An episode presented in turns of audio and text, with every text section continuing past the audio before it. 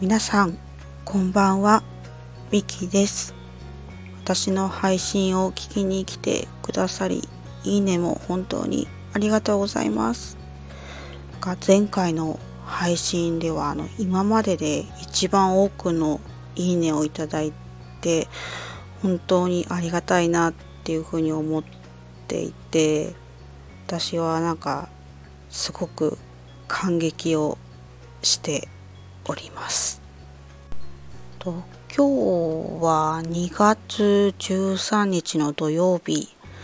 ですね。考えてみたら明日バレンタインデーですよね。なんか今年はなんか渡す人がいないので普通に過ぎ去ってしまいそうな気がします。はい、またすいません余談ですが今回もどうぞよろしくお願いいたします。と今回はどうしたら幸せって思うことができるのかについてお話ししたいなって思ったんですけどどうもですね長くなりそうなので配信を2回に分けたいと思います。なので今日は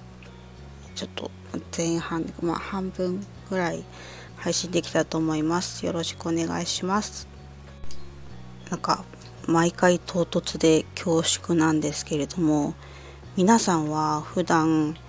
幸せを感じることってできていますか？私は毎日すごくハッピーっていう感じでもないんですけれどもま小さな幸せはちょこちょこ感じているかもしれないなっていうふうに思っています。まあ、この幸せっていうキーワードは、まあ、よく耳にしますし、まあ、永遠のテーマでもありますよね。まどうしたら幸せになれるのかっていう感じで幸福論とかもねあるように、ま、多くの哲学者の方々がまあ唱えていたりしますよね。まあ、私も幸せについてはまあよく考えたりはするんですけれども私が考える幸せをちょっとお話ししてみたいと思います。私の中ではあの幸せはあの幸せの焦点っていうのが2つあるなっていうふうに考えていてで、えー、2つのうちのまず1つ目が、まあ、幸せになるで2つ目が幸せを感じるっていうことです。まあ、一見似ているんですけれども、まあ、ちょっと何が違うかっていうとえーとそうですね一番の幸せになるの方はあの物事の話で言うと目標とか達成っていう風な感じに思っていてで2番の幸せを感じるの方は、まあ、感情であり家庭と捉えています。で、まあ、結構多くの人がの2番を省いて、まあ、1番の幸せになるっていう方を、考えてしまうのかなっていうふうに感じています。でも2番の幸せを感じるっていうのはものすごく大切だよなっていうふうに私は思っています。何かに取り組む時も目標や達成と家庭ってどちらも大切ですよね。家庭があって結果が生まれるっていう感じです。まあ、なので、まあ、この幸せな場合も、まあ、2番の幸せを感じるっていう過程が必要なのかなっていうふうにあの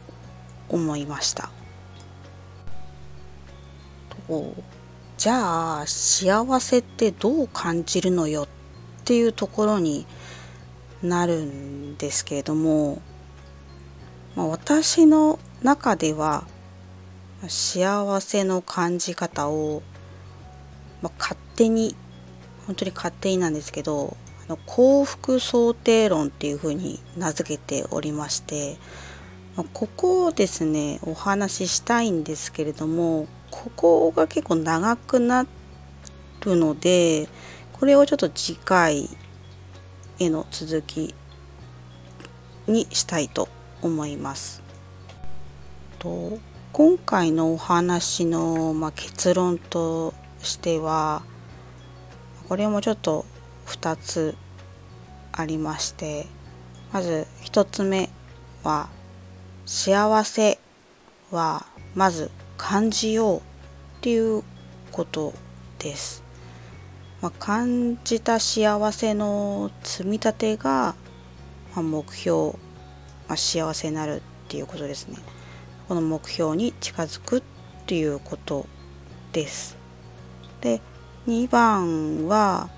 えっ、ー、と幸せに大小は関係ないっていうことです。そうですよね。幸せは小さいも大きいもないと私は思います。なのでどんな些細なことでも、まあ、感じればそれは幸せっていうことですね。まあ、あの幸せの定義とか、まあ、ゴールとかは、まあ、人それぞれですし、まあ、明確なものってまあ存在しないんじゃないかなと私は思っています。と以上ですね。今回はどうしたら幸せと思うことができるのかについての前半をお話ししました。すいません。また長くなってしまい申し訳ないです。最後まで聞いていただき本当にありがとうございました。また聞きに来ていただけるとすごく嬉しく思いますありがとうございました。